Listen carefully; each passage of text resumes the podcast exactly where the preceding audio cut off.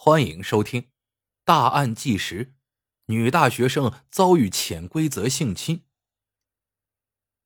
大学校园本应是一方净土，学子们或者学习专业知识，为步入社会做准备，或者钻研学问，为进一步深造。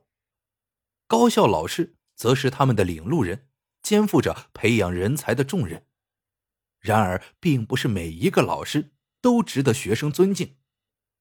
有些师德败坏之人，借由职务之便，将肮脏的手伸向涉世未深的学生。他们美其名曰处好师生关系，对学生进行潜规则，如若不从，轻则考试低分，重则毕不了业。这样的老师玷污了校园的神圣，不但会伤害到学生，甚至会引发悲剧，将自己的一生葬送。校园潜规则害人害己。江西南昌曾发生过一起杀尸案，就是沉痛的教训。某大学男老师对女学生潜规则，酒后将其性侵，最终该老师被女学生的男友三刀刺死。老师身死，女学生和男友也身陷囹圄，一场潜规则毁了三个家庭。何其可悲！方军，贵州省印江天堂镇人，出生于一九九零年。二零零七年，方军考入高中，他的同桌是周玲，来自偏远农村。周玲比方军小两岁，两人家庭条件都不好，彼此互相照顾，暗生情愫。还没高中毕业，方军和周玲就确定了恋爱关系。二零一零年高考后，方军落榜，周玲则被江西南昌某大学录取。那时，两人的恋情已经公开，得到了双方父母的认可。方军高考完就跟随亲人到贵阳打工，他要挣钱供女友上大学。那时，方军一天能挣九十元，他省吃俭用攒下两千元，在女友临行前交到其手中。二零一零年九月。方军带着周玲来到大学报道，办理好各种手续后，还特意请周玲的辅导员张卫东吃饭。吃饭时，方军好话说尽，希望张卫东多多照顾一下周玲。得到张卫东肯定答复后，方军才松了一口气。此后，方军回到贵阳继续打工挣钱，而周玲则暗下决心，毕业后两人就结婚，再也不分离。正式开学后，张卫东果然对周玲有所照顾，还特意将其推荐到校学生会担任干部。周玲对张卫东感激涕零，两人的交流也多了起来。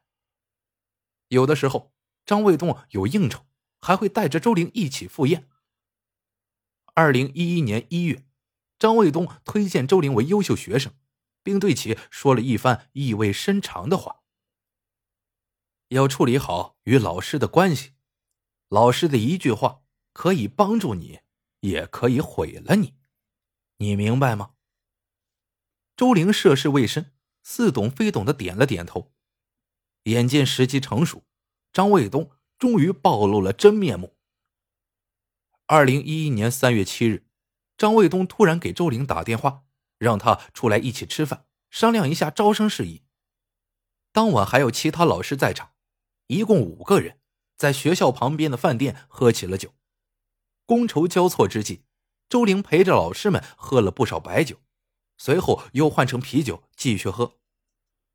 晚上十一点，周玲不胜酒力，靠着意志力才保留着一丝理智，他提出想要回宿舍。张卫东见状，主动扶着他离开了饭店。不过，张卫东并没有将周玲送回宿舍。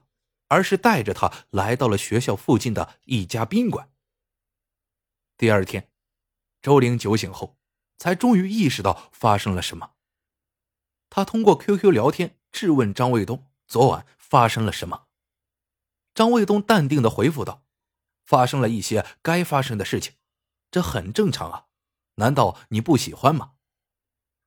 周玲顿时如遭雷击，没想到一向尊敬的老师。竟然强暴了自己，他感到耻辱又无比愤怒，无法接受这样的事实。如果报警了，自己的名声算是被毁了，大学也待不下去了，男友辛苦打工的努力也被辜负了。周玲既委屈又无助，她实在不知道应该怎么办。当男友方军打电话过来时，周玲一下子哭了起来。方军十分着急，不断的询问出了什么事情。周玲只好随便找了个理由搪塞了过去。她决定自己扛下这一切。然而张卫东却并不打算就此收手。他找来周玲，将一张助学申请表放在其面前。很显然，周玲只要乖乖听话，就能轻易得到那笔助学金。凡事都有代价，周玲很清楚，校园潜规则就如此的摆在了自己的面前。他冷冰冰的说道：“我不需要。”扭头就离开了办公室。二零一一年清明假期期间，周玲回到了贵州，与男友见了面。方军眼见周玲整日失魂落魄，心里肯定藏着事，于是他不断的询问。面对关心自己的男友，周玲再也无法隐瞒那些痛苦和耻辱，哭着将一切说了出来。二零一一年五月，大学开始计划着招生事宜。张卫东是河北人，他负责河北招生。为此，张卫东给周玲打电话，让他做好准备，暑假跟着去河北招生。周玲不再相信张卫东，也不会再给他机会欺负自己，干脆。一口拒绝。然而，张卫东的骚扰让周玲不胜其烦，她只能给男友打电话诉苦。方军得知张卫东还在纠缠女友时，内心的愤怒彻底爆发了。他和周玲都是农家出身，没有多少社会经验，也没有什么人脉，方军只能用自己的方式来解决这一切。二零一一年十月，方军来到南昌，他告诉周玲。必须给张卫东一个教训，让其不敢再进行骚扰。一开始，周玲不同意，担心把事情闹大了。可是方军整日闷闷不乐，又让周玲陷入了纠结。她担心男友嫌弃自己，更怕失去男友。周玲没办法，还是同意了男友的决定。二零一一年十月七日晚上七点左右，周玲通过手机告诉方军。张卫东所在的具体位置。当方军冲上楼，即将接近张卫东时，他却扭头就走。张卫东是二级运动员，身强体壮，如果赤手空拳，方军意识到自己根本不是对手。为此，方军跑到校外，买了两把水果刀，在楼下隐藏好，等待着下手机会。晚上九点左右，张卫东下班回家，方军尾随其后。当来到一处十字路口时，方军手持刀具冲了上去。他本想刺伤张卫东的脸，可是由于身高不够，刀直接捅到了张卫东的胸部。方军连刺三刀，仓皇而逃。而张卫东突遭袭击，根本来不及反应，就栽倒在地。最终，张卫东因为心脏被刺伤，救治无效去世。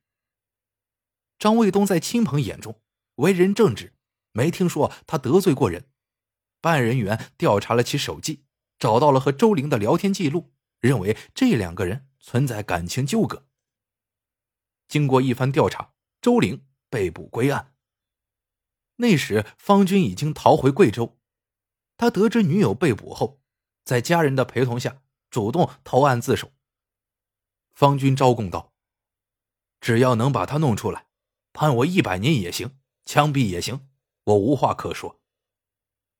张卫东遇害时，他的孩子刚两个多月大，妻子难以相信丈夫因性侵学生而死。方军自首后，其父亲一病不起，家中失去了两个劳动力，生活陷入了困顿。而周玲的父母也难以接受这样的事实：女儿不但遭到了强暴，还要承担刑事责任。一段校园潜规则。让三个家庭陷入了痛苦之中。张卫东身为老师，自恃能提供一些方便和好处，堂而皇之的将学生强暴，毫无师德可言。也许在他看来，潜规则才是规则，学生难逃其手心。周玲被强暴后，担心名声，没有选择报警，而是一味忍让，让张卫东更加的肆无忌惮，以至于导致悲剧，可悲可叹。方军冲冠一怒为红颜，铸下大错，将自己的一生葬送，何其可惜！